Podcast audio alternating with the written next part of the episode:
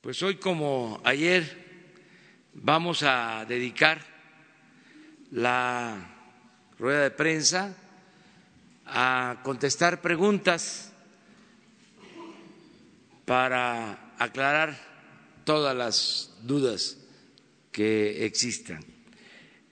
Este diálogo es muy importante. Empezamos por acá.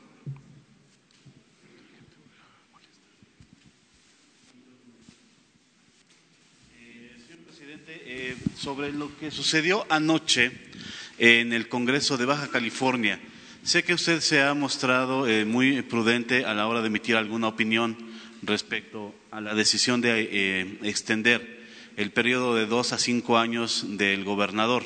Sin embargo, sí me gustaría saber cuál es su posición acerca de esto, toda vez que todos los actores políticos se han externado en contra de esta disposición del Congreso de Baja California por favor. Pues es un asunto que tiene que ver con el Congreso local y debe de resolver la autoridad competente. No sé si se está informando bien sobre este asunto,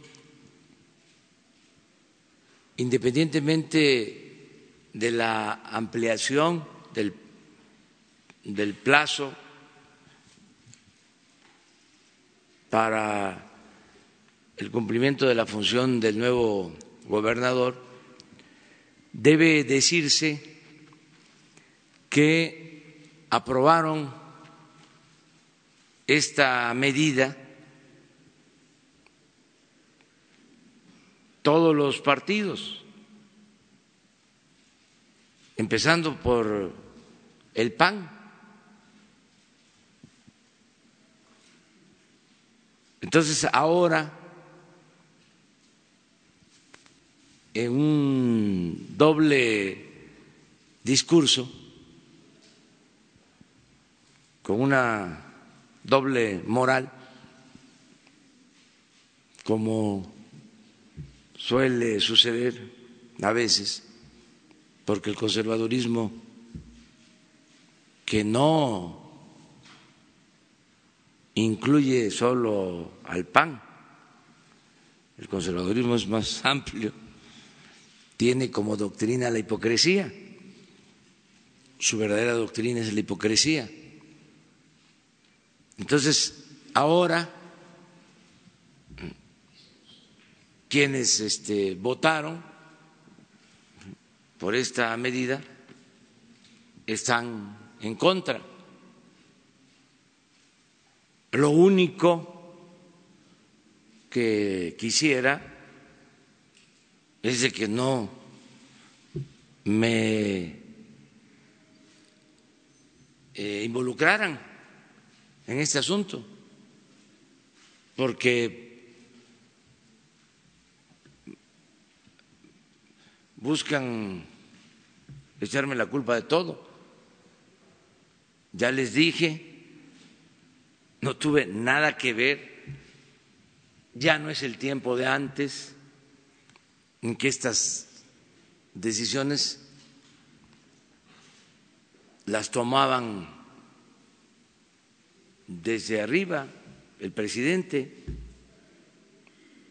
o eran consultadas al presidente y él daba la orden al secretario de gobernación. Pregúntenle a la licenciada Olga Sánchez Cordero si recibió la orden del presidente para que se llevara a cabo esta reforma o acuerdo. Eso ya se terminó. Entonces no opino por eso precisamente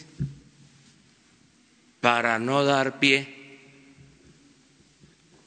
a las malas interpretaciones, pero se me hace pues en el extremo de la hipocresía el ahora estar este, haciendo un cuestionamiento sobre este asunto cuando nuestros opositores fueron los que aprobaron esta decisión. Porque si hubiese eh, sido la organización eh, que nos apoyó, a la que pertenecemos, aunque yo tengo licencia por estar este, ocupando este cargo, pues entonces sí, ¿no?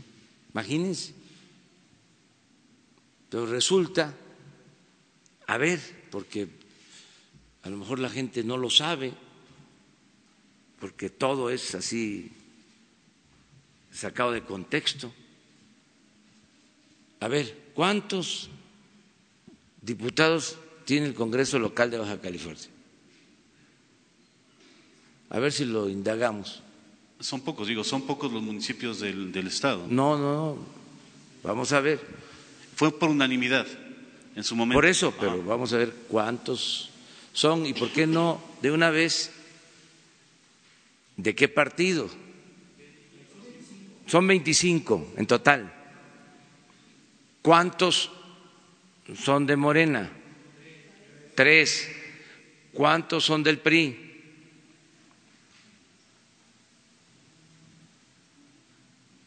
Digo, porque para entendernos, si aquí nosotros no lo sabemos,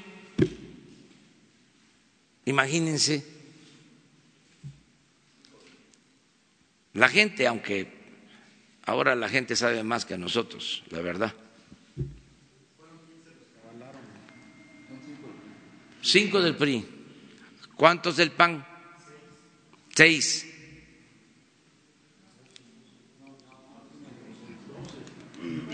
Doce. Seis se fueron ya del partido. No, no, no, no, no, estoy hablando de cómo votaron. O sea, ¿por qué no mientras seguimos? Sí, porque a eso me refiero cuando no se informa. que se editorializa. Nada más es maniqueísmo, bueno o malo. Y lo primero que hay que hacer es pues informar y a partir de ahí pues ya elaborar el análisis y editorializar y dar la opinión. Pero ¿cómo se va a estar este, opinando si no se tiene la información? ni siquiera la información. Bueno, pero eso es un asunto. Señor presidente, la otra. Ah, eh... Ah, pero saben, quiero aprovechar también, ah. porque estos conservadores, este, que creen que somos como ellos, están diciendo que no quiero, este, certificar la firma del documento que di a conocer comprometiéndome a la no reelección. Pues aquí está el documento.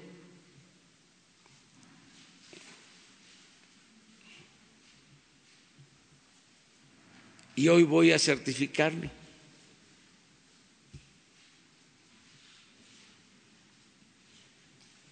Y lo que les pido a los opositores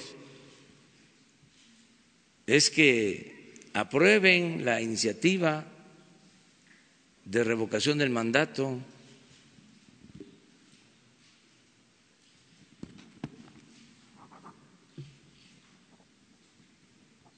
Vamos a leerlo, ¿no?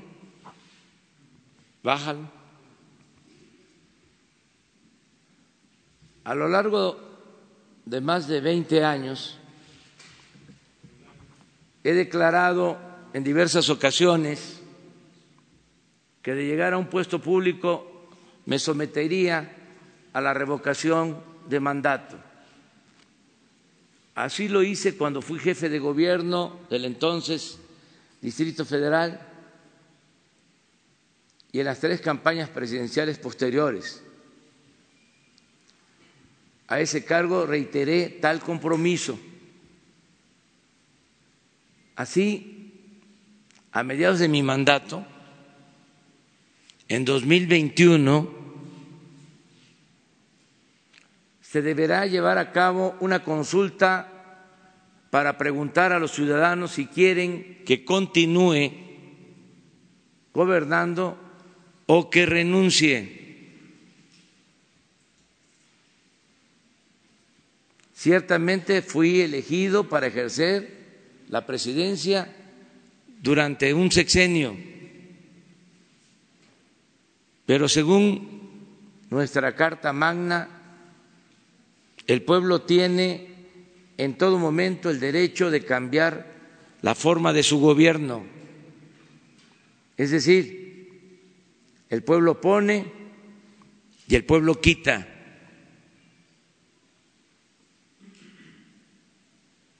Para cumplir este compromiso, envía al Congreso una iniciativa de reforma constitucional para llevar a la práctica este mecanismo de democracia participativa.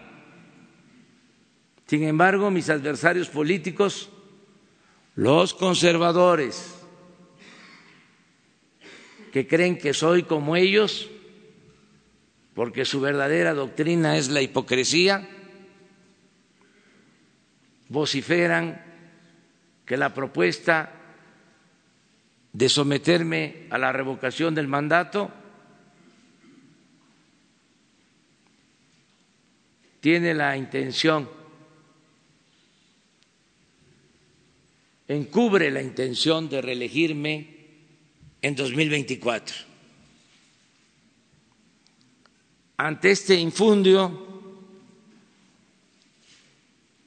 una calumnia más, me es necesario reiterar mis principios y mis convicciones democráticas para asentar lo siguiente. Uno, soy maderista y partidario de los principios de sufragio efectivo y no reelección. Dos, me inspiran los ideales y las convicciones, no la ambición al poder. Repito, no soy un ambicioso vulgar Tres, creo que el poder solo tiene sentido y se convierte en virtud cuando se pone al servicio de los demás. Cuatro, considero que basta con seis años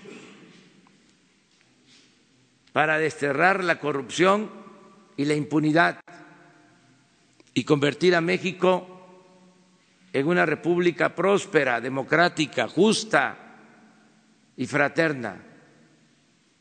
No tengo duda que nos alcanzará el tiempo para consumar entre todos y de manera pacífica la cuarta transformación de la vida pública del país. En consecuencia, reafirmo que no estoy de acuerdo con la reelección y que nunca, en ninguna circunstancia, intentaría perpetuarme en el cargo que actualmente ostento, porque ello no solo significaría ir en contra de la Constitución, sino también traicionar mis principios y negar, renegar de mi honestidad, que es lo más valioso que tengo en la vida, lo que, lo que estimo más importante en mi vida. Sepan pues, señores conservadores, que abandonaré la presidencia en el día preciso que marca la máxima ley, la ley de leyes, la Constitución General, y que en 2024 me iré allá por Palenque. Pero también les digo con sinceridad y en buena lid que deseo de todo corazón,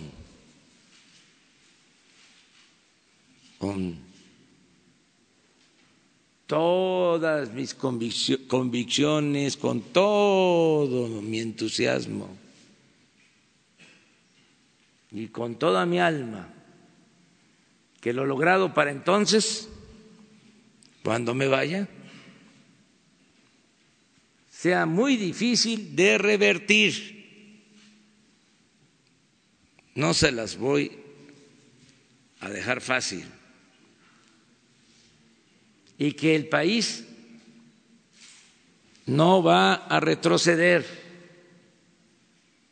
a los inmundos y tristes tiempos en que dominaba la mafia del poder.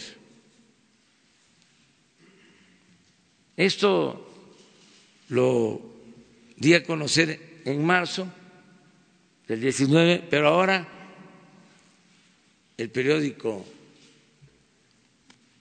de los conservadores, entre otros, el Reforma, está diciendo que me estoy retractando, me estoy echando para atrás.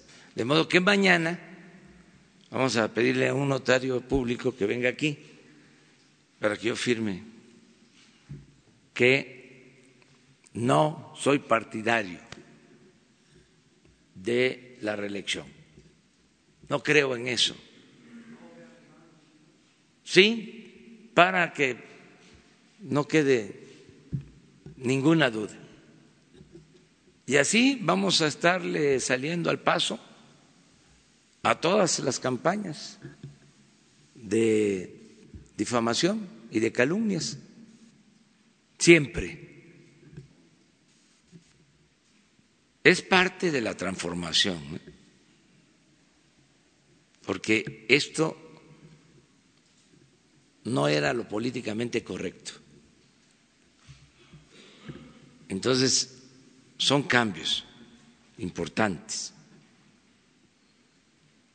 Muy bien, pero bueno, ya. De Baja California, 12 del PAN, 5 del A ver, PRI, ¿cómo, cómo? Repite. Del Congreso de Baja California. Sí, Los datos son eh, 12 diputados del PAN. votaron. Es el total de cómo se Ah, compone el ¿cómo se conforma? 12 del PAN, 5 del PRI, 3 de Morena, 1 de Movimiento Ciudadano, 1 del Partido del Trabajo y 3 son diputados locales independientes. ¿Y cómo votaron? Todos en, el, en su momento votaron todos este, unánimemente. Pues eso es todo. A ver, repite, ¿cuántos votaron de un partido? Despacito. El que tiene más es el PAN con 12. ¿Cuánto? 12. 12. ¿Y luego? Eh, 12 del PAN, 5 del PRI, 5 del PRI, 3 de Morena, 3 de Morena, 1 de Movimiento Ciudadano, 1 del Movimiento Ciudadano, 1 del PT, 1 del PT, 3 independientes. 3 independientes. Así está Ok. la eh, información. bueno, ya. en materia. eh, La verdad que yo no este, estaba enterado de cuál era la composición del Congreso. Tampoco. Este, tengo tache, ni eh, cómo habían votado, pero eh, intuyo, porque tengo un instinto certero, este, y conozco muy bien a los conservadores. Señor, en materia de migración, eh, en Estados Unidos, este anuncio del gobierno de hacer redadas en los Estados Unidos para deportar a mexicanos a ilegales.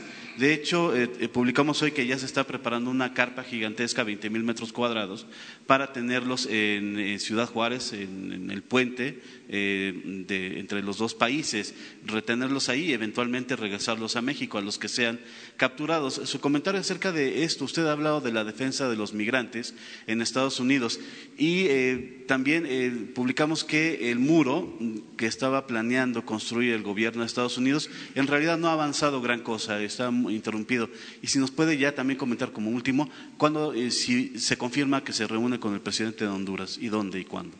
Bueno, este, nosotros vamos a continuar con la misma política de ordenar la migración respetando derechos humanos, insistiendo en atender las causas, apoyando actividades productivas en los lugares de origen de los migrantes, con la idea de que tengan oportunidades de empleo y haya bienestar y seguridad y que la migración sea opcional, no forzada. Eso continúa. Les informo que me voy a reunir este sábado con el presidente de Honduras en Minatitlán, Veracruz.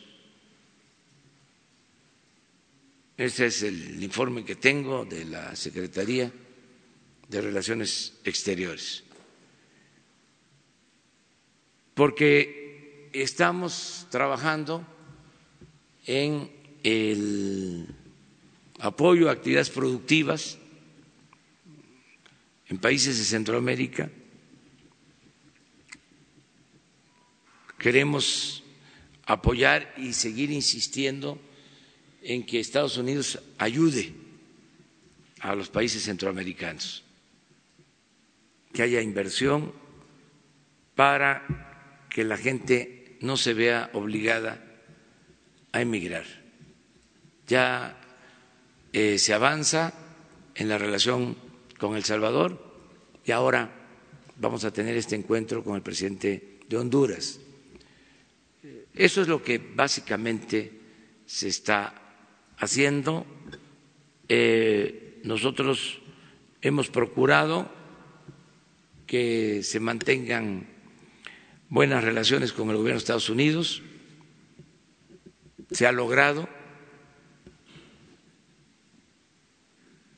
Hay una actitud de respeto hacia México de parte del gobierno de Estados Unidos y Estamos ahora en espera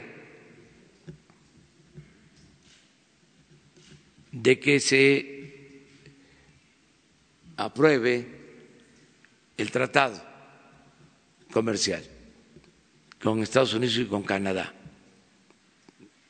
Nos importa mucho eso,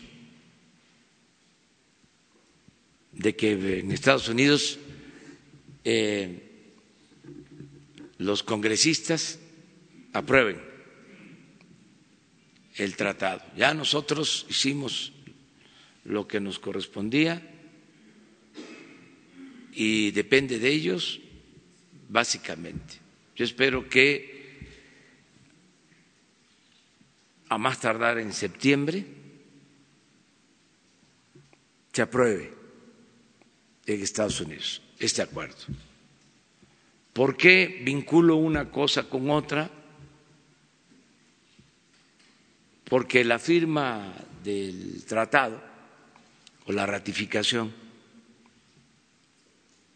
de parte de Estados Unidos y de Canadá va a ayudar mucho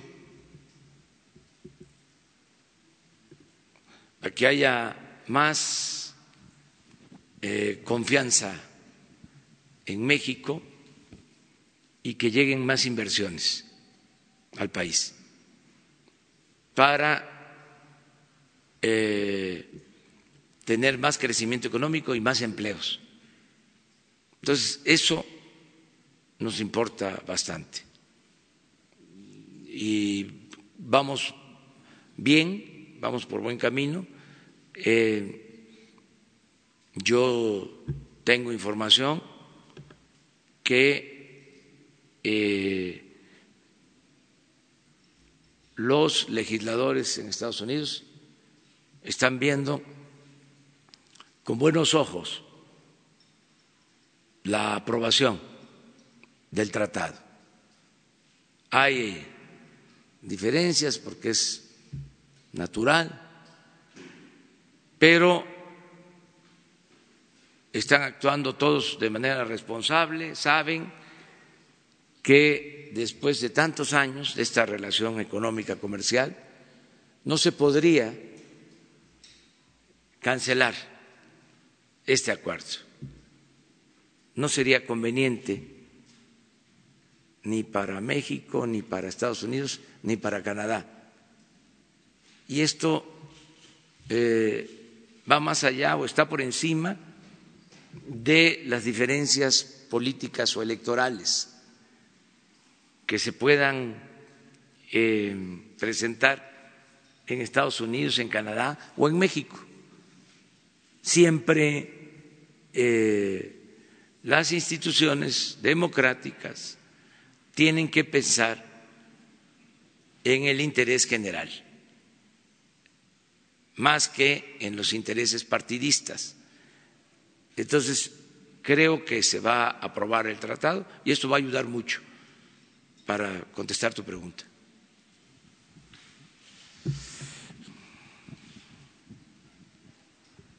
Muchas gracias, presidente Antonio López del periódico La Razón. Eh, me gustaría abordar un tema en torno al, a la ley de austeridad republicana. Hay un apartado que establece que únicamente podrán contar con choferes y vehículos asignados el titular del Ejecutivo, los secretarios de Estado, subsecretarios y sus homólogos.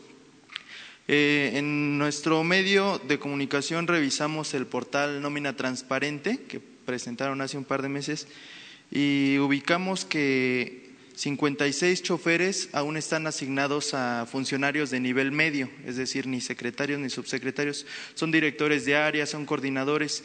Preguntarle, eh, pues, qué opinión tiene al respecto, eh, si, puede, si pueden revisar este tema. Platiqué con algunas dependencias, bueno, con las áreas de comunicación social. Ellos me explicaban que muchas de estas plazas se respetaron pero venían, digamos que los cargos, dice, chofer asignado a, un director de área. Dicen que estas plazas se respetaron, que son plazas de la administración anterior y que pues están reestructurando estos puestos. Entonces, saber si esto es verdad, si está la plataforma pues no tiene la información actualizada o qué es lo que está pasando. Muchas gracias. Sí, es que todavía no se termina de hacer todo el el ajuste, estamos en eso. El lunes tengo una reunión con la Secretaría de Hacienda y el martes con el gabinete para ya hacer la revisión final sobre cómo queda la estructura a partir de la aplicación de eh, la ley de austeridad republicana y les vamos a presentar en su momento un informe de cómo estaba la estructura y cómo va a quedar. Todavía, por ejemplo, hay no solo estos choferes que se les debe de mantener su trabajo, no este como choferes de funcionarios, conductores, sino en otra actividad, porque ganan poco, es eh, personal, son trabajadores de base. Quedan todavía las llamadas direcciones adjuntas porque hay una resistencia a que no se cancelen. Es lo que pasa en todos los cambios. Por eso viene eh, este bien recordar el por qué se le llamaba a los conservadores reaccionarios,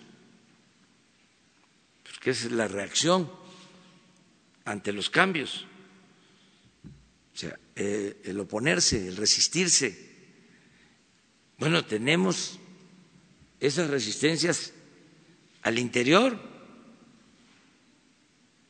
Este, y ahí andan pensando que van a burlar la norma. ¿Qué va a pasar, presidente, con los directores y coordinadores que se resistan a, acatar esta norma y que sigan haciendo uso de un chofer? Es que eh, como va a elaborarse el presupuesto nuevo, sencillamente ya no van a existir esas plazas y cómo van a cobrar. Me refiero a los de arriba. Sea, dijimos, no a los directores adjuntos. ¿Por qué? Porque ya existía una estructura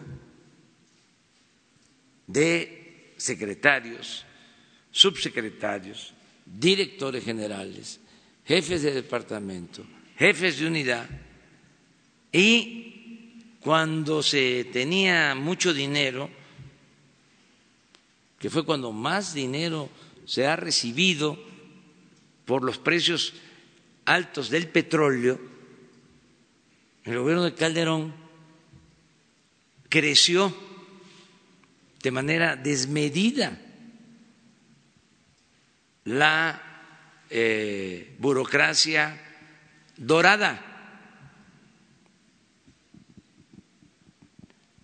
Entonces, crearon estas nuevas plazas de directores adjuntos. Nada más, si ya tienes un director, ¿para qué un director adjunto? Pero resulta que los sueldos de estos directores adjuntos son de los más altos o eran de los más elevados. Entonces, no es nuevo que nosotros cuestionamos en su momento esta decisión, hasta lo escribí y nos comprometimos a quitar toda esta burocracia innecesaria porque le cuesta mucho al pueblo mantener al gobierno. Era un gobierno mantenido y bueno para nada. Entonces, eso es lo que tiene que tomarse en consideración.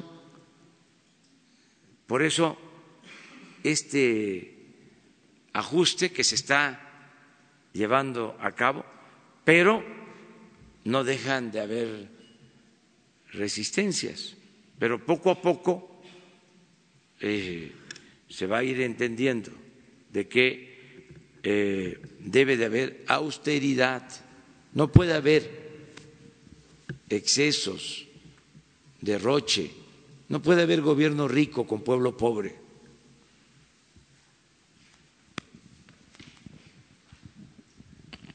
Muy buenos días, presidente Rafael Herrera, corresponsal de Sin Censura con Vicente Serrano desde Chicago. Presidente, hace unos días entrevistamos afuera de Palacio Nacional a Santiago Nieto, director de la Unidad de Inteligencia Financiera, y le preguntamos si están investigando desde su trinchera a los expresidentes Salinas de Gortari y Peña Nieto, al ser señalados en el caso de Juan Collado por presuntamente estar involucrados en la presunta red de lavado de dinero. Él nos dijo que no. Ya bloquearon ocho cuentas cercanas a Juan Collado. ¿Por qué si los expresidentes están siendo señalados en el caso de Caja Libertad no están siendo investigados, presidente? ¿Usted giraría órdenes para que la unidad de inteligencia financiera investigue las cuentas de Carlos Salinas de Gortari y Peña Nieto? Y si me permite, presidente, hace unos meses le preguntó el titular de este espacio, Vicente Serrano, de Sin Censura, sobre el reporte de atención ciudadana. Sabemos que la gente pues es mucha la que llega aquí en atención ciudadana, pero queremos saber cómo, cómo está, en qué estatus se encuentra atención ciudadana, cuál es el reporte que usted tiene y saber cuántos casos son los que ha recibido y cuántos son los casos que, que le han dado solución. ¿Puede haber un compromiso por parte de su gobierno para que venga aquí la titular de atención ciudadana y de un reporte porque la gente tiene mucha esperanza y llega aquí todos los días a Palacio Nacional a entregar sus inquietudes y sus solicitudes. Muchas gracias, presidente. Pues de una vez que venga la de atención ciudadana. A ver, Leti, ven. Si aquí está.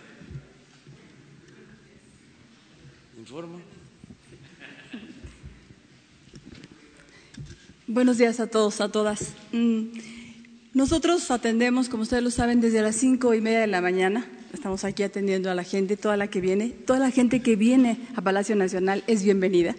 La recibimos en representación del licenciado Andrés Manuel López Obrador.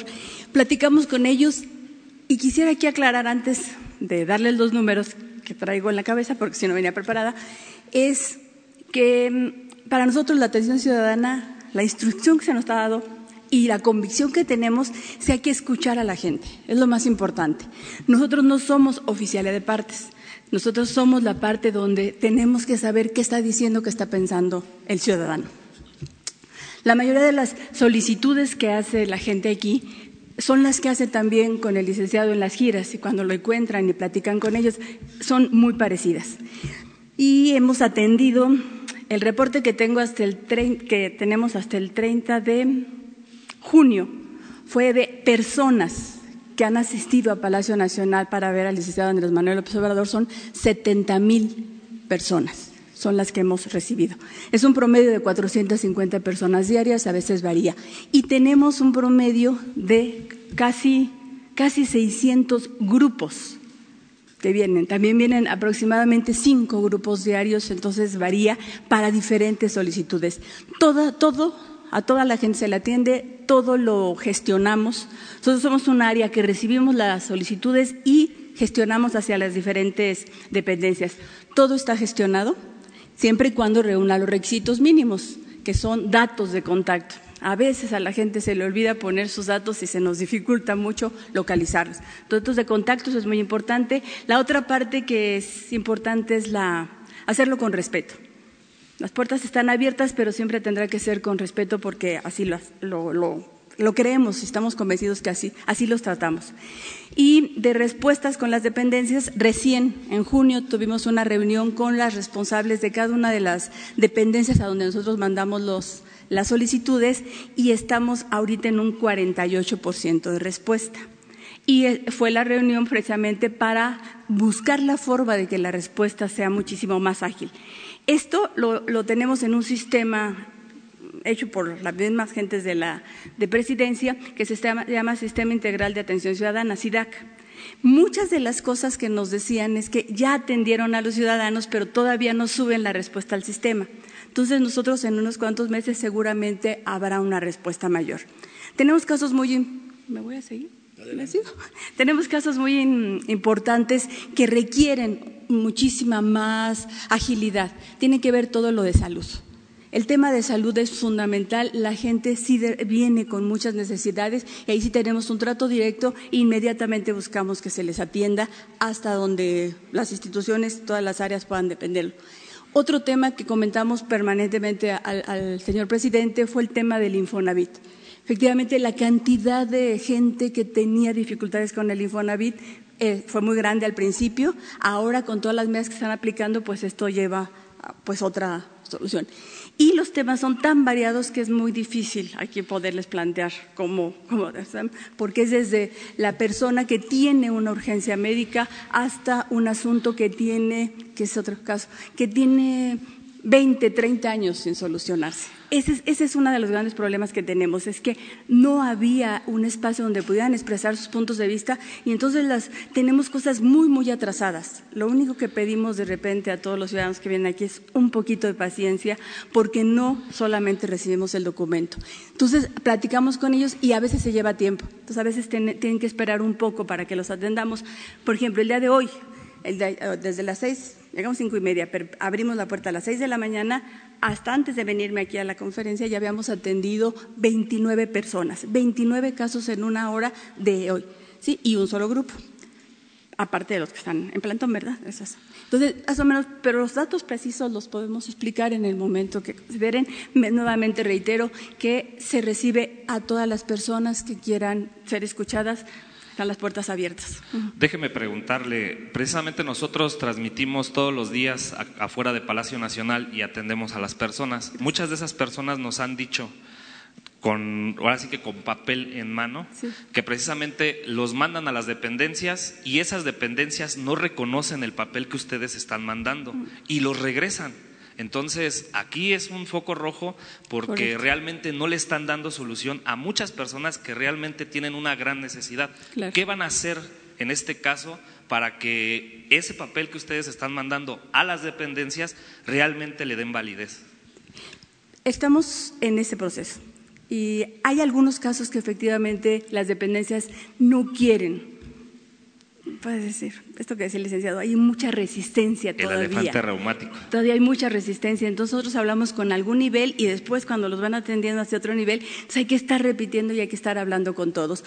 Pero casos particulares que se tengan inmediatamente los atendemos, pero buscaremos la forma de que sí haya la respuesta. Quiero aclarar que muchas de las respuestas a veces no son como lo quisiera el ciudadano o sea, no son positivas totalmente porque algunas verdaderamente no, no caben en, el, en la posibilidad de respuesta que se tiene que dar. Pero buscaremos alguna otra salida que se les, que se les tenga que dar. Eso sí, sí se hace. Y estaremos en ese proceso para que todo el mundo sepa que tiene que dar una respuesta. Muchas gracias. Positiva o negativa a veces. Gracias. Perdón. Ah, Leticia Ramírez Amaya responsable de atención ciudadana de la oficina del licenciado Andrés Manuel López Obrador, Leti. Gracias. Bueno, pues miren, también es importante una reflexión sobre este tema. Eh, cuando el apóstol de la democracia, Francisco y Madero, eh, enfrenta a Porfirio Díaz, utiliza una frase bíblica Dice, el pueblo de México tiene hambre y sed de justicia. Así estamos ahora. Se abandonó por completo al pueblo y nuestro propósito es llevar a cabo un cambio, una transformación para saciar esa hambre y esa sed de justicia de nuestro pueblo. Pero tenemos que eh, aplicar un método de atención a la gente, a las demandas del pueblo, a las peticiones de la gente, a los anhelos de justicia. Entonces yo eh, les diría que hay dos formas de atención a la gente. Una, la que tiene que ver con las acciones de bienestar colectivo. Por ejemplo, el que con un programa se atienda a ocho millones de adultos mayores, a todos los adultos mayores con un programa.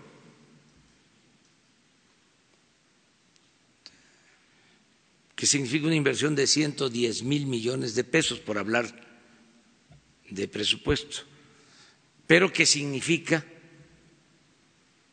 y eso es lo más importante, un apoyo a un sector de la población. O sea, es un apoyo colectivo, general universal. Lo otro, eh, apoyar a estudiantes pobres con becas. Ahí también hablamos de 10 millones. Apoyar a jóvenes que no tienen estudio o que no tienen empleo. Ahí hablamos hasta ahora de 700 mil. O sea, así podría hablar de los campesinos, que dos millones de productores pequeños están recibiendo apoyo.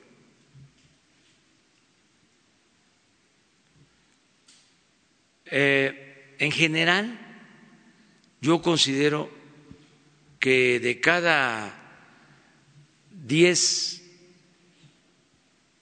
hogares del país ya están recibiendo un apoyo, están siendo atendidos la mitad de los hogares, aún con un apoyo que a un hogar, porque hay un adulto mayor, le llegó un apoyo. O hay un niño estudiando que tiene una beca.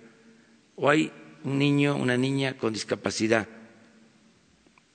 O es un productor del campo que está recibiendo eh, un recurso.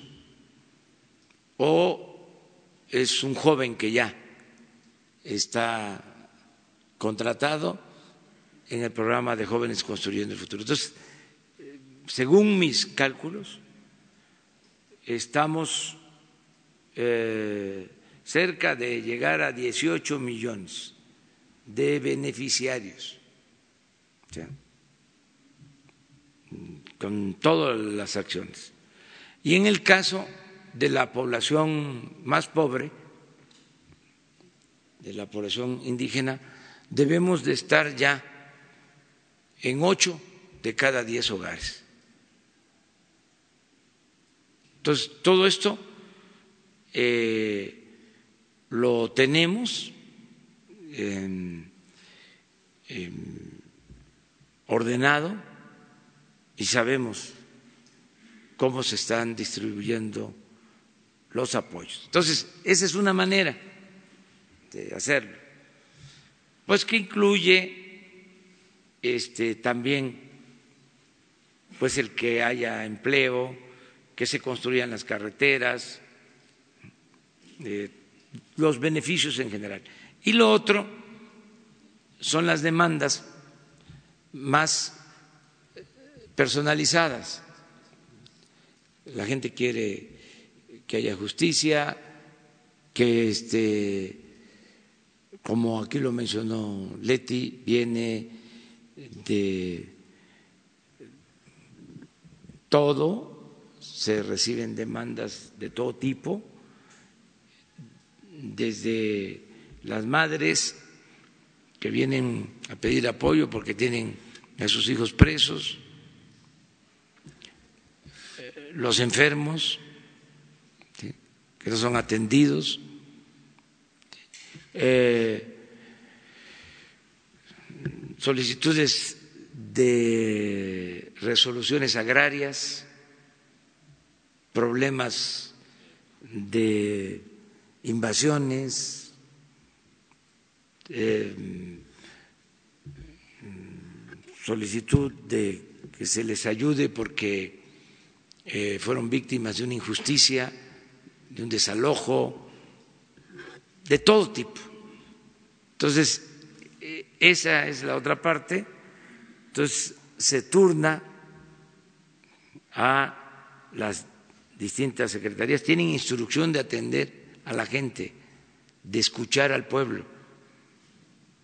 Pues los están regresando, presidente. Sí, pero hay la indicación de que se escuche eh, al pueblo eh, y que demuestren que son sensibles, porque hay quienes no quieren escuchar, les molesta el pueblo.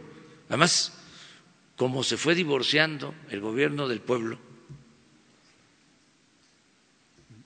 un servidor público este, se alejó de la gente y piensa que su función es estar en una oficina y atender las cosas con papeles y no hablar con la gente. Y hay este servidores públicos que hasta se molestan cuando les están hablando, cuando les están exponiendo las cosas. No tienen la paciencia para escuchar a la gente. Pero bueno, eh, cada vez que se pueda hay que escuchar a la gente. Muchas veces solo con escuchar la gente se siente aliviada. Yo lo veo, voy a la gira y me reclaman fuerte, porque con razón tienen desaparecido un hijo o este, fueron víctimas de una injusticia. Y me reclaman fuerte y lloran y ahí estoy escuchando. Me reclaman, ¿eh? Y al final digo, bueno, ya, nos vamos a ver, veo quién las va a atender, a quién corresponde en la gira. Ya después se les va pasando, dice, ¿se toma una foto conmigo? Sí. Ya. Eso es, o sea, saber escuchar al pueblo. Esa era una de las tantas virtudes que tenía General Cárdenas. Se cruzaba de brazo, escuchar. Una vez en un camino de Oaxaca, iba con un extraordinario periodista, un hombre respetuosísimo, Martínez de la Vega. ¿Cómo se llamaba? Francisco. Y él narra eso, de que hay unas mujeres en el camino y lo paran, se baja, las escucha y viene un ayudante, porque las mujeres repetían y repetían y repetían y repetían lo que le estaban planteando. Era de unas pensiones para sus esposos o de sus esposos que habían participado en la revolución, que se les habían quitado. Y repetían y repetían. Entonces, y el general escuchando. Entonces, como siempre, nos faltan los este, metiches, ¿no? Salameros, dirían en mi pueblo. Este,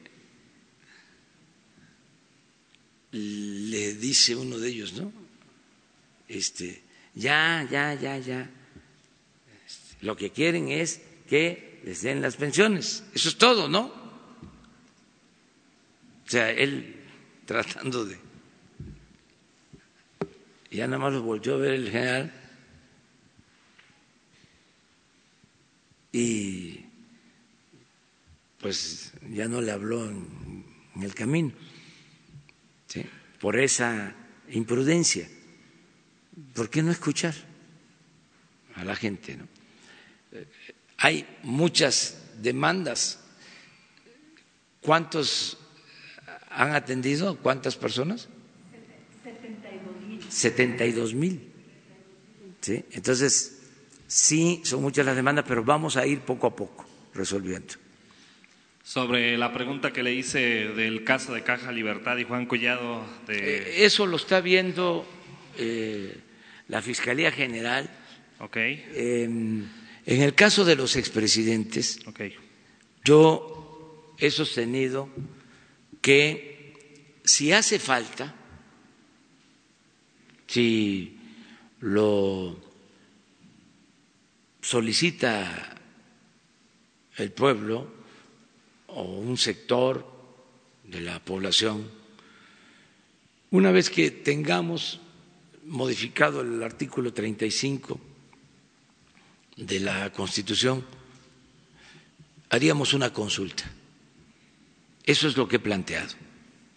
Y adelanto de que yo soy partidario del punto final, de no ver para atrás, de ver hacia adelante. Y que solo en los casos en donde hay proceso abierto, si se eh, demuestra de que hay eh, denuncias que estaban detenidas, entonces, por lo que corresponde al Ejecutivo, darles curso para que la instancia correspondiente actúe. En este caso, como está sucediendo, la Fiscalía General. Esa es la instrucción que se tiene. Si la Fiscalía nos pide información a inteligencia financiera, como ha sucedido en algunos casos, la instrucción de Santiago Nieto es que se entregue todo. Es más, que cualquier solicitud que se haga, se atienda y todo lo que se presuma puede eh, significar un delito, también se denuncie, que no nos quedemos con nada. Desde luego, eh, cuidando lo del debido proceso y no afectando la dignidad de las personas, actuando con seriedad, con responsabilidad. Muchas gracias, presidente.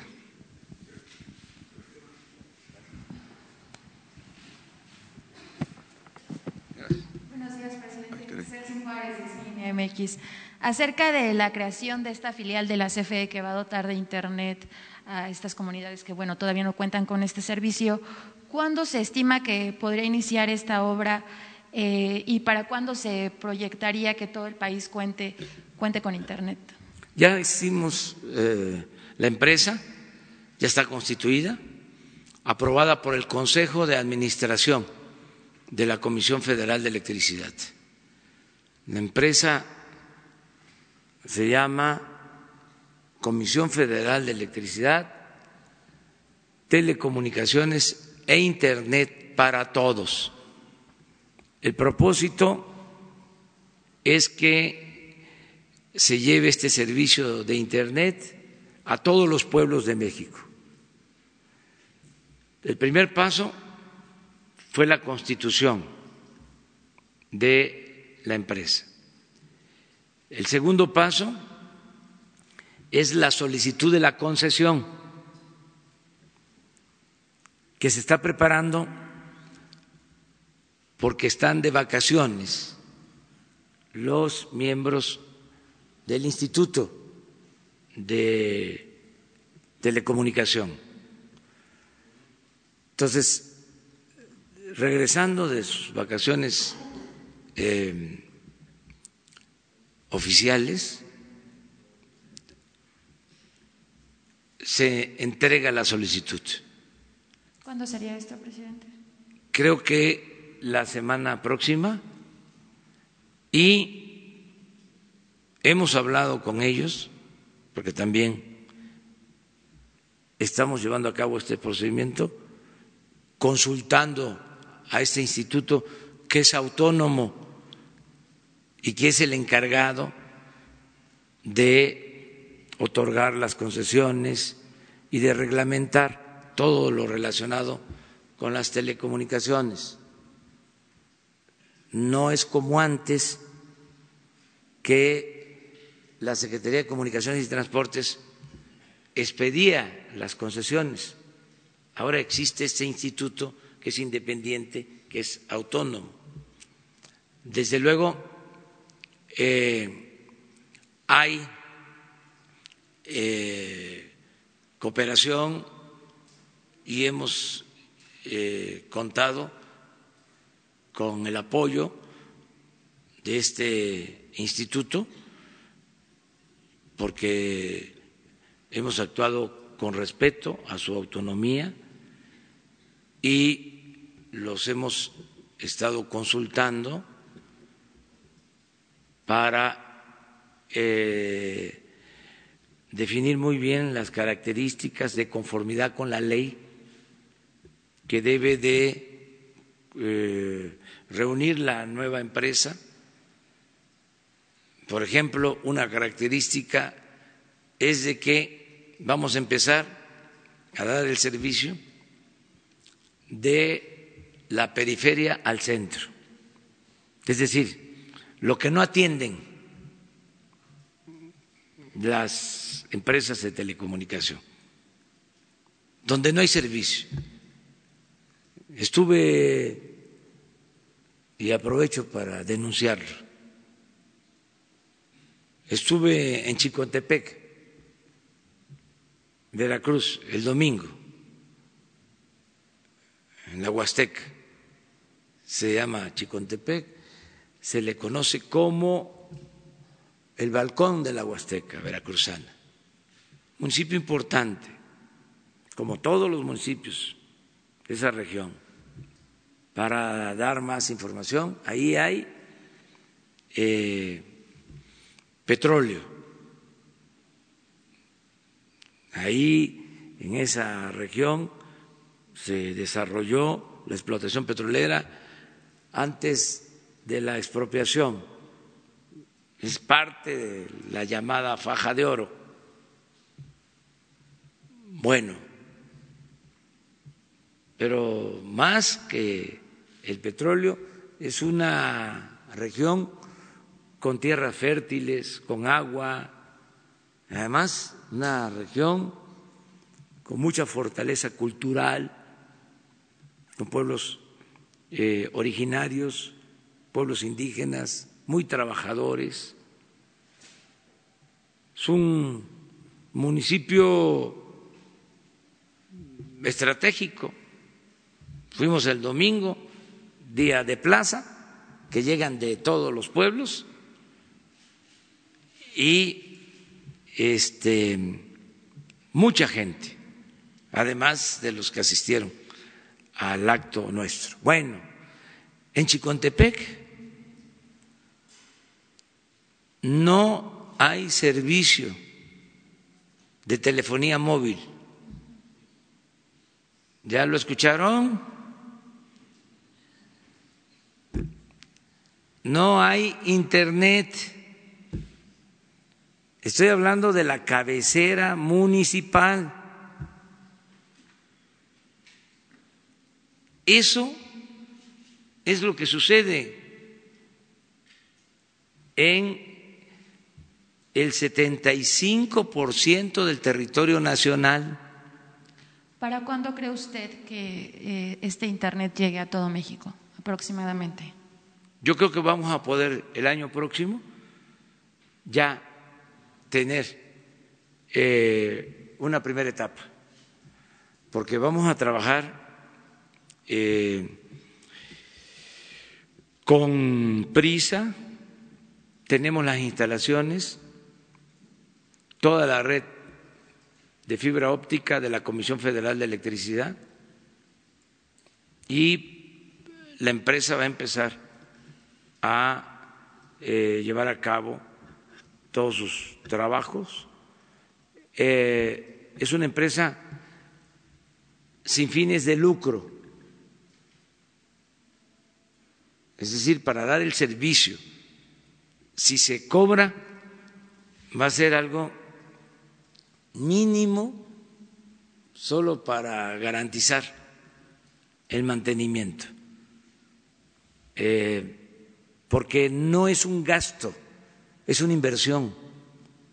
Si logramos comunicar al 75% del territorio nacional con Internet, va a ser una revolución de las conciencias.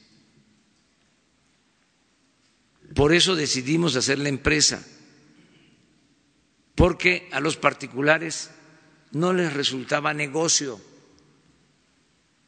Entonces todo el servicio se concentra en las grandes ciudades y se abandonó el resto del país. Ese es el propósito del, eh, del programa y vamos a cumplir con esa. Eh, imagínense lo que nos va a ayudar para la salud, eh, para diagnósticos por Internet, la consulta que se puede hacer sobre enfermos, el envío de análisis, ¿sí? Eh, de estudios eh, de las comunidades más apartadas hasta donde estén centros especializados de atención médica, las recomendaciones que se pueden hacer de especialistas en el caso médico, todo lo que debe hacerse en materia educativa. ¿Se acuerdan cuántas veces eh, hablaron de los sistemas de cómputo y de sistemas de comunicación por Internet en las escuelas. Puro fraude. Pues si no existe la red, si no hay comunicación, ¿cómo van a funcionar eh, plataformas o equipos con ese propósito? Eh, nos va a ayudar mucho también para la dispersión de recursos, em, para que no se use efectivo, que con tarjeta la gente pueda recibir sus beneficios. En fin, eh, es una red de comunicación importante. Sobre este también programa de mantenimiento y actualización de la infraestructura de las refinerías existentes, eh, ¿en cuánto tiempo se estima que puedan estar produciendo combustible a toda su capacidad? En tres años. Ya está aumentando la producción de eh, gasolinas desde que llegamos eh, tenemos más producción. No sé si tengamos lo de producción de gasolinas en refinerías. Cuando vino Octavio, trajo unas gráficas. Ahora van a ver lo que se está produciendo de gasolinas.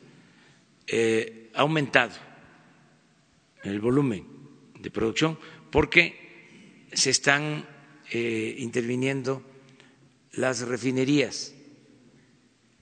Estaban al 30% de su capacidad y han estado aumentando su capacidad de refinación y van a seguir. Tenemos eh, autorizados para este año 12.500 millones de pesos para las seis refinerías y se va a repetir la misma inversión para el año próximo.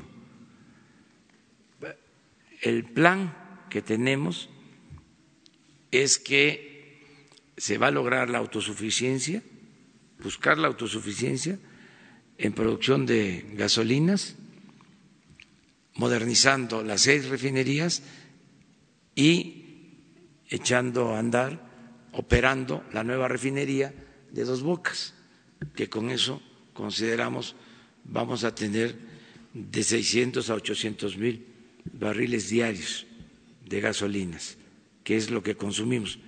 Cuando llegamos estábamos produciendo alrededor de 200 mil barriles, comprando el 70% de la gasolina que consumimos. Entonces vamos avanzando en ese sentido. Muchas gracias, presidente.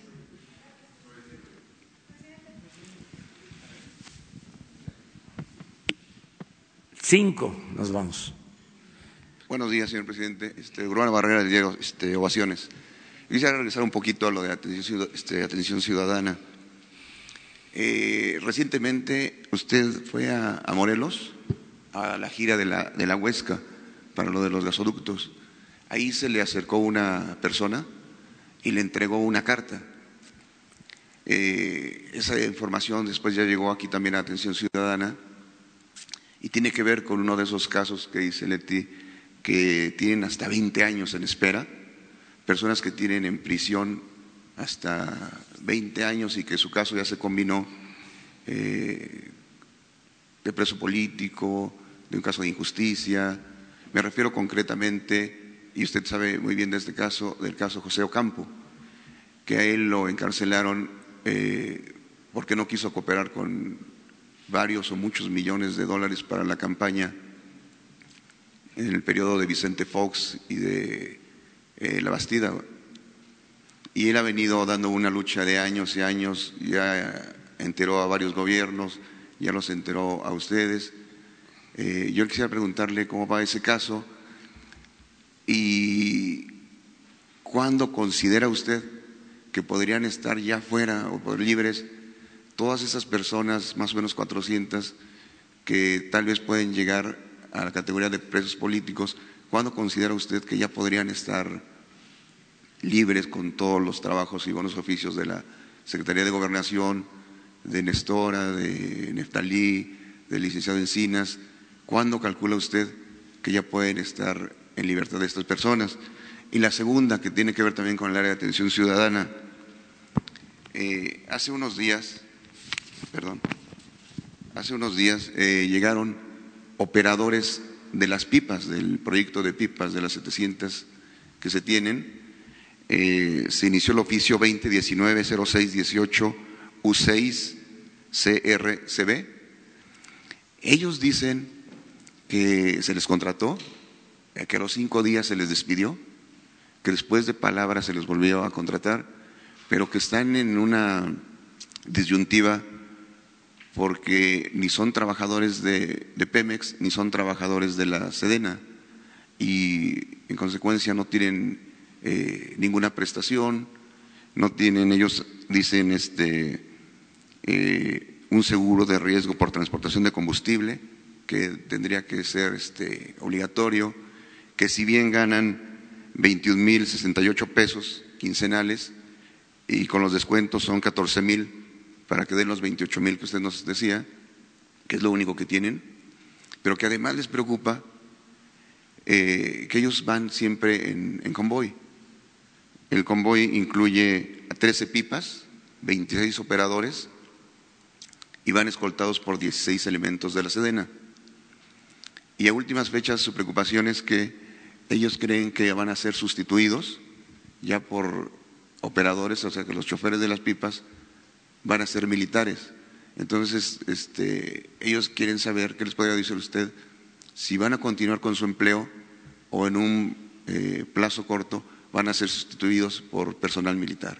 Gracias, señor presidente. Sí, no, miren, eh, lo que sucedió es que se contrató a más de mil operadores para las 600 eh, pipas que están funcionando y está muy bien el programa.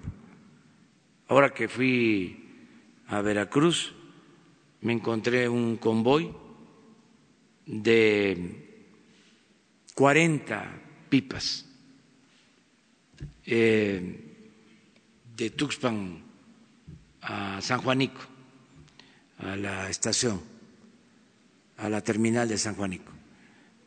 Eh, está funcionando muy bien el, programa, eh, muy bien eh, manejado, operado, administrado por la Secretaría de Defensa. Es DN3 para que no nos falte el combustible. Ya no nos va a volver a pasar. Este, lo que sucedió de que nos quedamos sin abasto de gasolinas en la ciudad y en otros eh, estados, porque ya tenemos estas más de 600 pipas. Aunque haya sabotaje, que afortunadamente ya no hay, siguen habiendo las tomas clandestinas. En la madrugada de hoy se encontró una toma clandestina en la delegación Miguel Hidalgo, imagínense, aquí. Bueno, pero ya ayer bajó a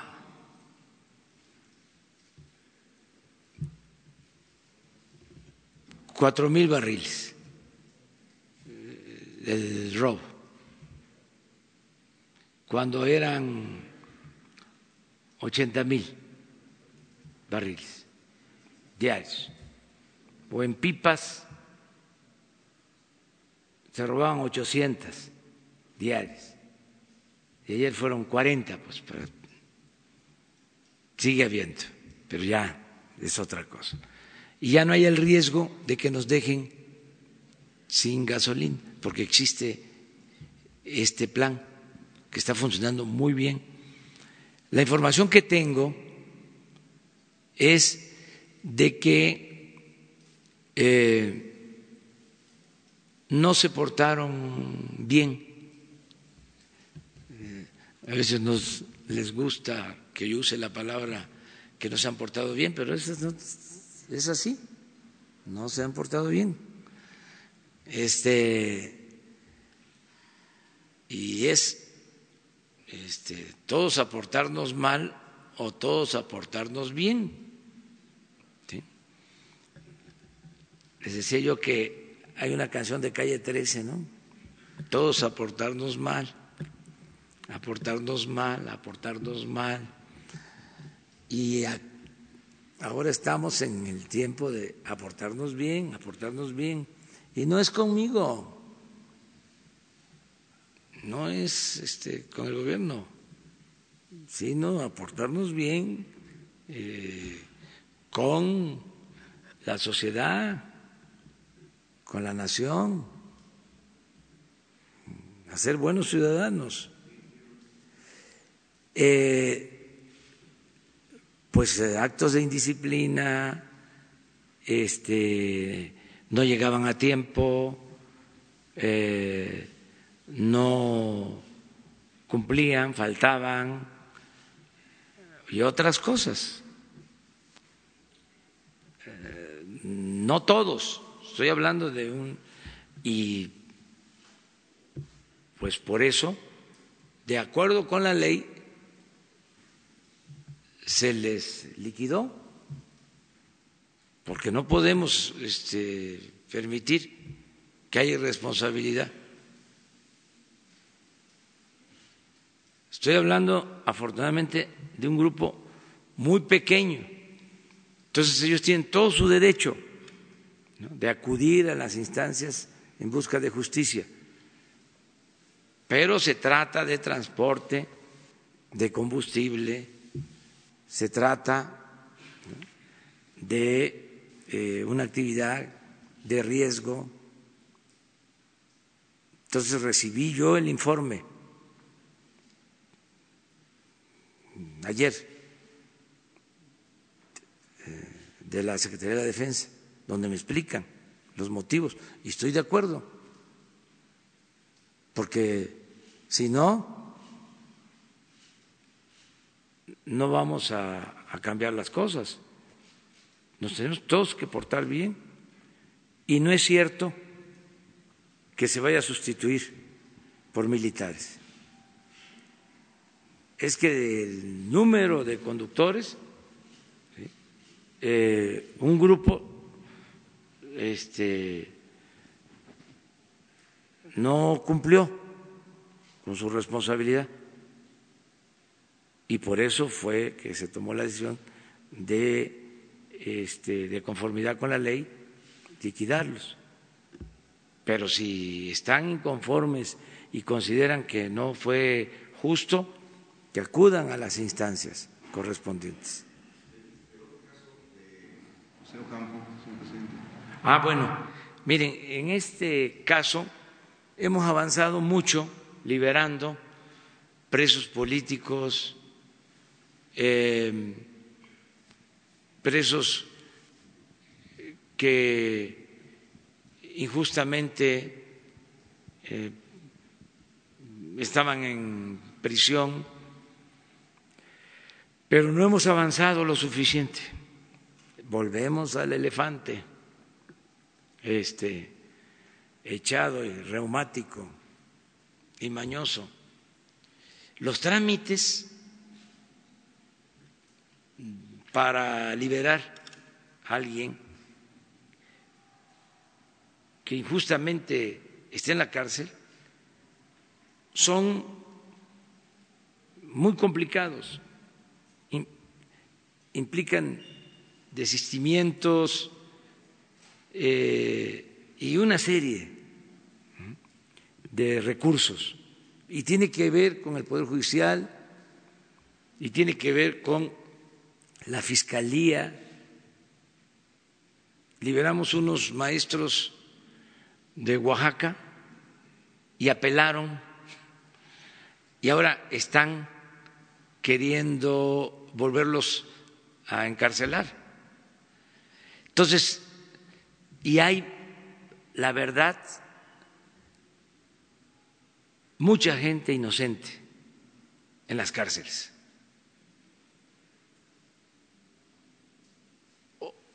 Desde los que no tienen para pagar fianza, porque son muy pobres, los que nunca han sido sentenciados y llevan tiempo ahí, los que están enfermos, los mayores de edad. Hay mujeres de más de 80 años y he estado dando la instrucción de que se atiendan todos estos casos, pero son eh, inercias, costumbres.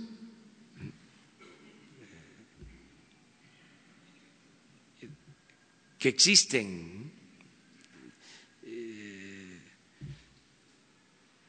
Entonces tenemos que avanzar en eso. Le he estado incluso recomendando a la secretaria de gobernación y voy a seguirlo haciendo, de que busquen la manera legal de que se puedan conceder indultos, que yo pueda eh, indultar, ver si eh, puedo enviar una iniciativa al Congreso definiendo muy bien los casos, las características generales, para que en el marco de ese indulto puedan salir muchos de las cárceles. O sea, en eso estamos. Eh, constantemente estoy pidiendo eh, informes sobre el avance pero no es que no quiera la licenciada Olga este, o Julio Scherrer, sino que es complicado. Eh, el quitar eh, los procesos que fueron en muchos casos fabricados, delitos fabricados, porque había consigna, en ministerios públicos de consigna. Antes metían el papel a la, a la máquina y se ponían ahí a escribir y le metían todo el código penal al este, supuestamente delincuente por consigna. Entonces va el proceso hacia adelante van a la cárcel y luego cómo salen de los procedimientos. Entonces, en eso estamos. Desde luego, cuidando que no sean eh, presos eh, que hayan cometido delitos eh, graves, porque también eso no lo podemos hacer. Pero sí hay mucha gente inocente que no cometió delitos o que está en una situación este, que amerita eh, estar afuera por eh, la enfermedad, porque es pobre, porque no tiene con qué comprar su inocencia, eh, por su edad. Tengo presente el caso de una señora de cerca de 85 años, presa aquí en la Ciudad de México. Entonces, ni modo que una anciana va a reincidir. O sea, no es posible eso, pero estamos viendo. Dos más ya.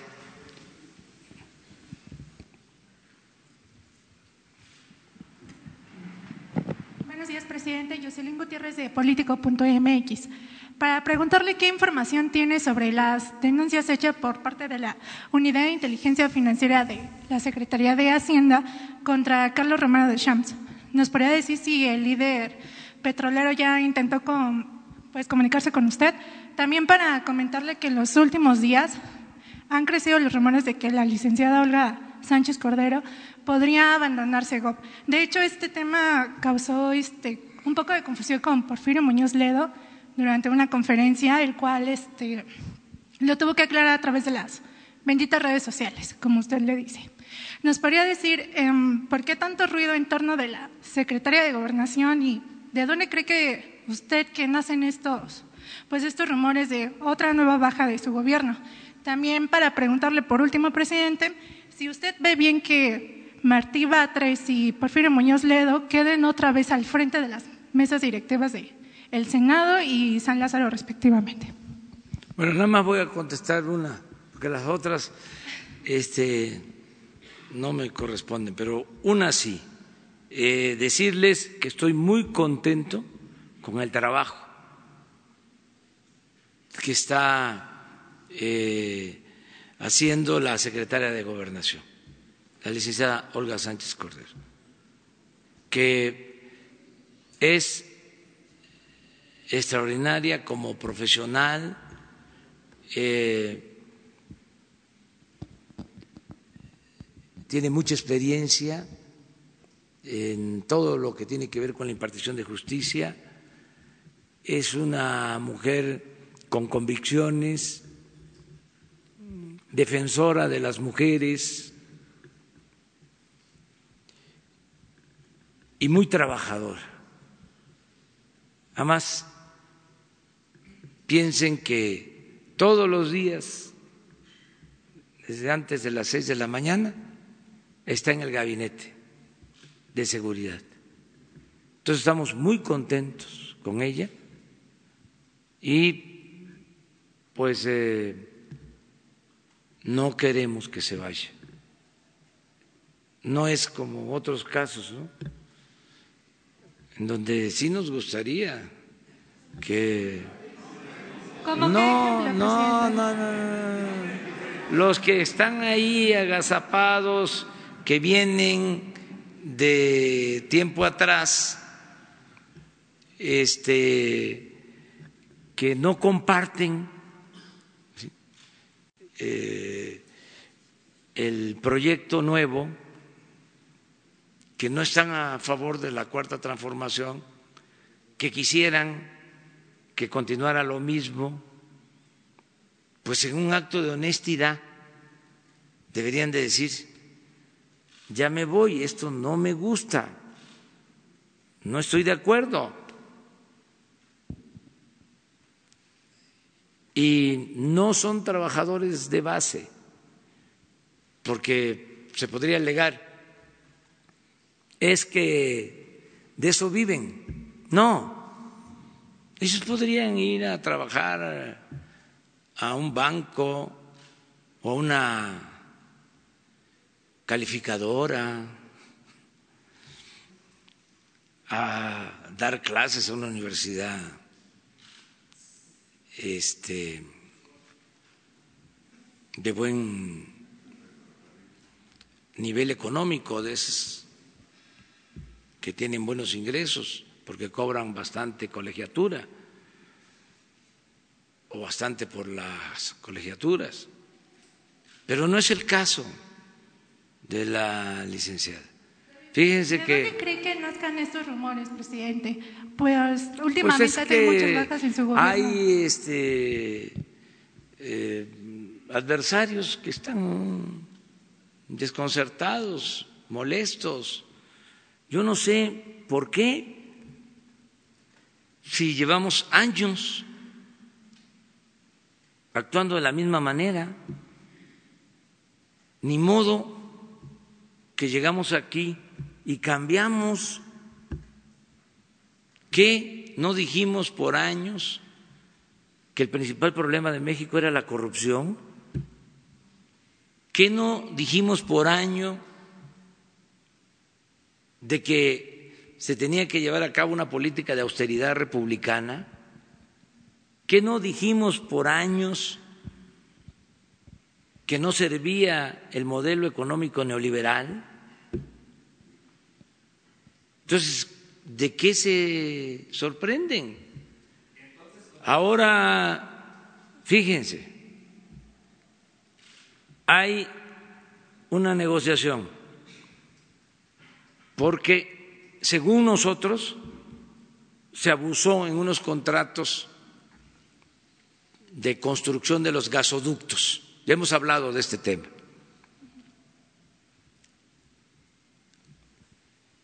Según nosotros, se abusó.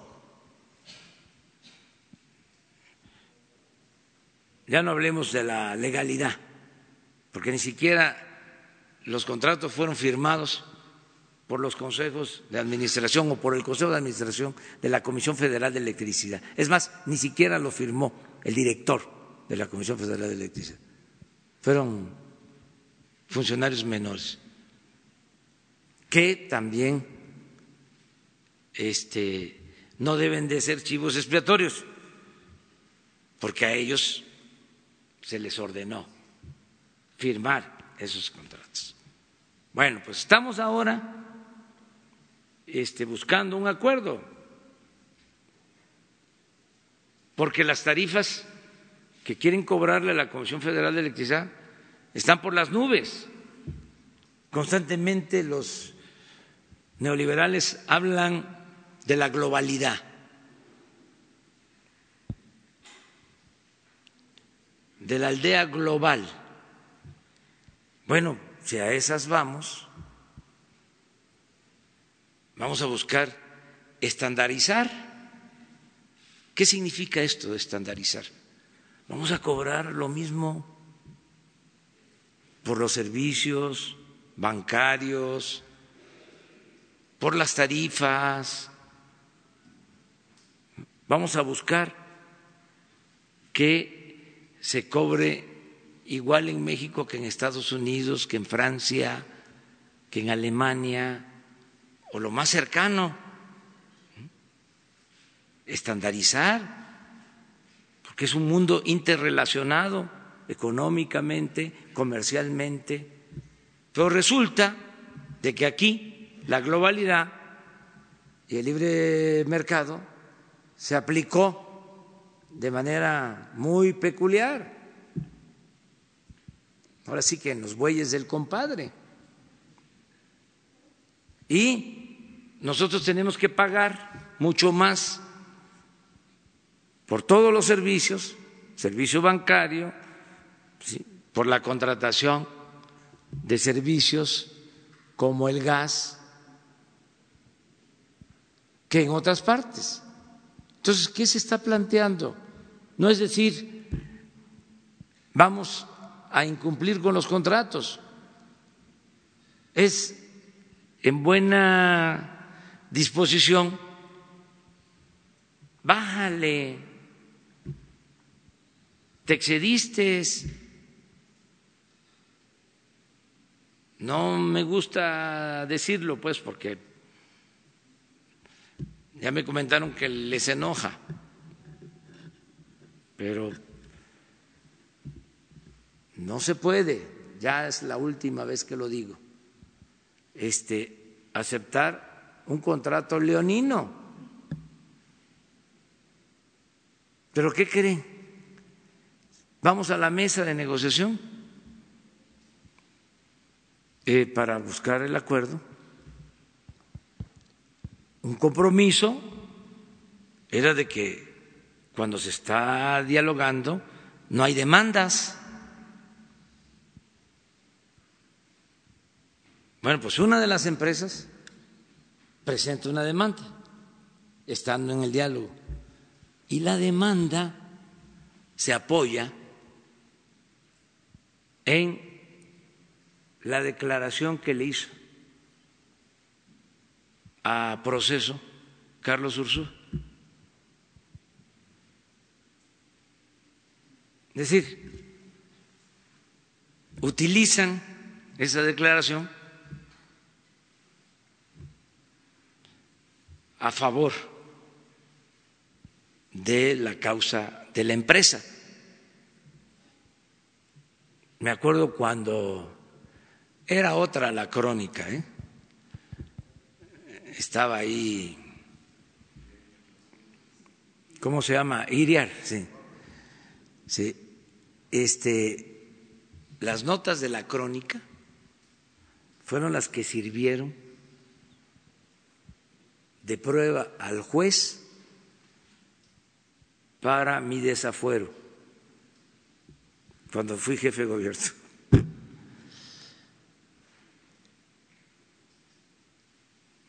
Entonces, nosotros estamos muy contentos con la licenciada Olga Sánchez Córdoba. Entonces, presidente, sobre Carlos eh, Romero de Champs, no tiene información. Usted apenas giró una orden que Pemex revisara los contratos que tienen con ese Ya sindicato. hablé ayer de eso. Están este, revisando lo del contrato colectivo. Está en revisión el contrato colectivo. Y no puedo este, decir más eh, sobre este tema porque eh, corresponde a Pemex en la revisión del contrato y eh, si existe una investigación, eso pues va a resolverlo la Fiscalía General. Por último, presidente, su impresión este, de si ve bien que Martí Batres y Porfirio Muñoz Ledo vuelvan a presidir Esa es la que no te quería directiva. contestar, eso no. Ok, muchas esa no. gracias, presidente. Bueno, nos vemos porque ya, ya. Mañana, mañana. ¿Cómo?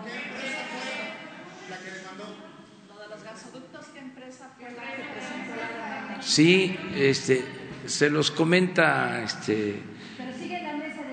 Sí, o sea, pero lo que quiero decir es que no eh, fue prudente.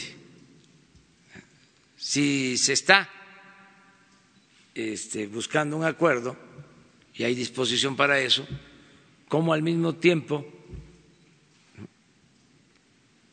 eh, para empezar, este, no fue la Comisión Federal la que denunció primero, fueron las empresas primero, porque hay mucha desinformación sobre esto. La Comisión respondió, o sea, existe pues la bitácora sobre cómo se han venido presentando las cosas. Sí.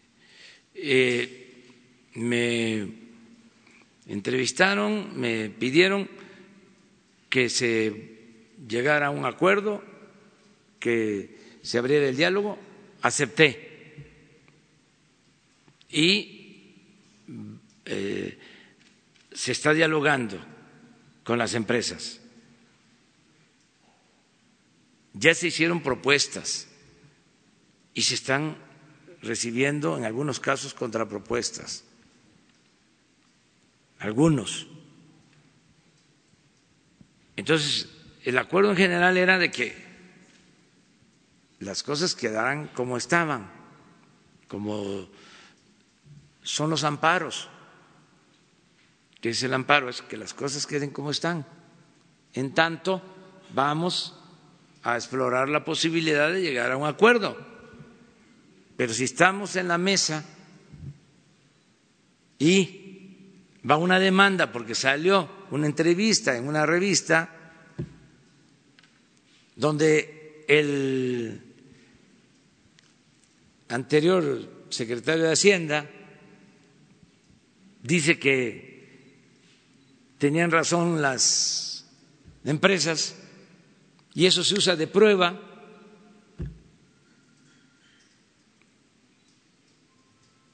como que no este, es correcto. ¿no? Por eso me acordé de las pruebas que se presentaban de notas periodísticas de la crónica, ¿cómo le llaman antigua época o cómo le llaman en el periodismo? Sí, ahora es nueva época ya, la crónica. Este, no todas las empresas, fue una. Sí, porque se les eh, eh, hizo ver eso aún. ¿Mande? No, no, no, no, no, no, no, no recuerdo ahora, pero en un diez minutos, sí, este se da a conocer el nombre. Entonces, de la, de la empresa. Entonces, eh, ¿por qué planteo esto? Bueno, porque estamos en un proceso de transformación y no todos eh, pensamos de la misma manera. Además, qué bien que sea así. Sería muy aburrida la vida si existiera un pensamiento único. Pero también no alarmarse si alguien renuncia, si alguien deja el cargo por ejemplo, el de ayer del Coneval. Ni sabía, ahora, este, se pasa cuando dice de que porque declaró en contra de la austeridad, se tomó la decisión. No, desde antes de que declarara ya se estaba este, buscando el cambio porque llevaba 14 años ahí. Pero bueno, ya este, que hasta los temblores, y eso sí me da mucho gusto, ese es el, es decir, eso sí lo celebro.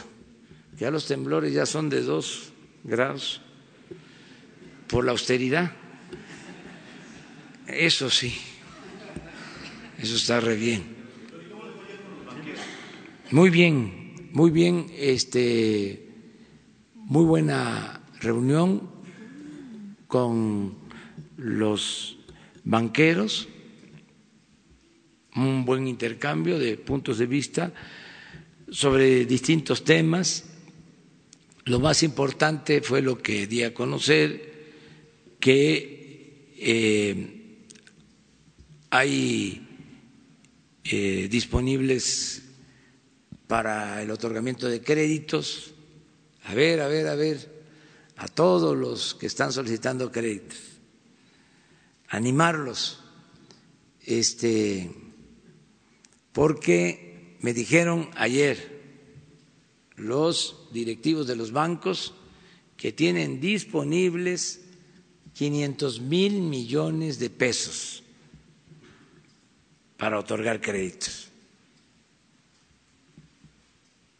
Entonces, a hacer las solicitudes, este,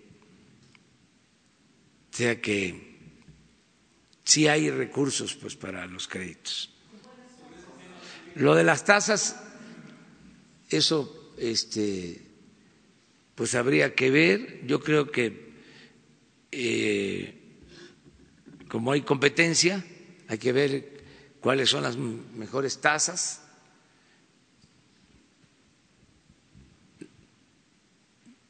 Pero hay esa disponibilidad de fondos y eh, hay confianza en México.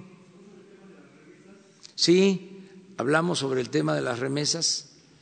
Eh, eso fue lo primero que me informaron de cómo han ido disminuyendo los costos en eh, el cobro de comisiones por el envío de remesas.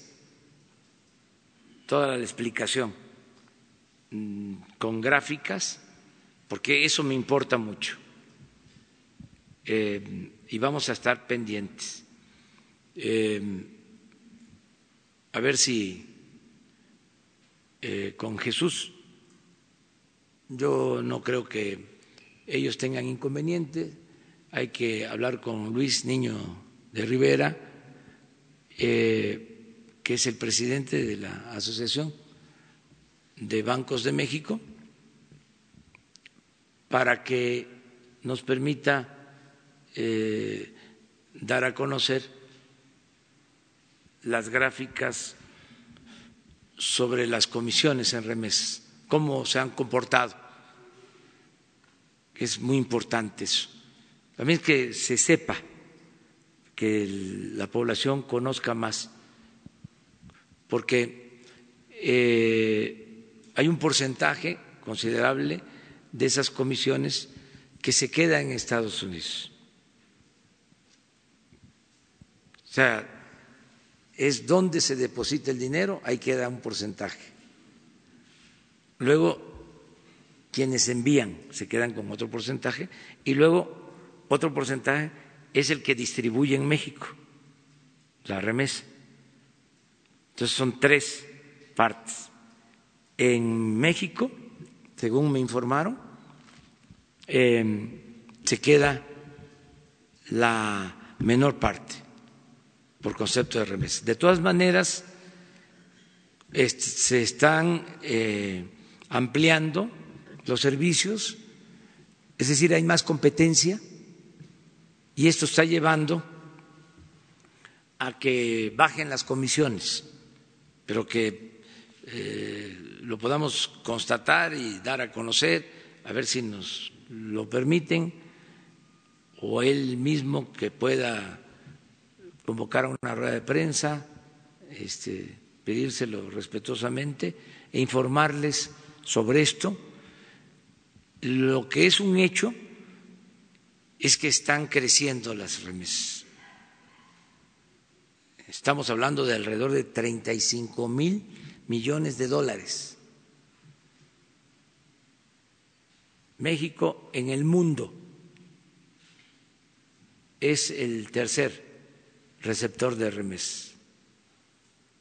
En primer lugar es China, segundo la India y tercero México. 35 mil millones de dólares. Gracias a nuestros paisanos, héroes vivientes esas remesas son la fuente principal de ingresos que tiene nuestro país. Por eso, todo nuestro respeto a los migrantes. Sería bueno que se informara. De todas formas, quedamos que periódicamente me van a estar eh, informando sobre lo de las comisiones.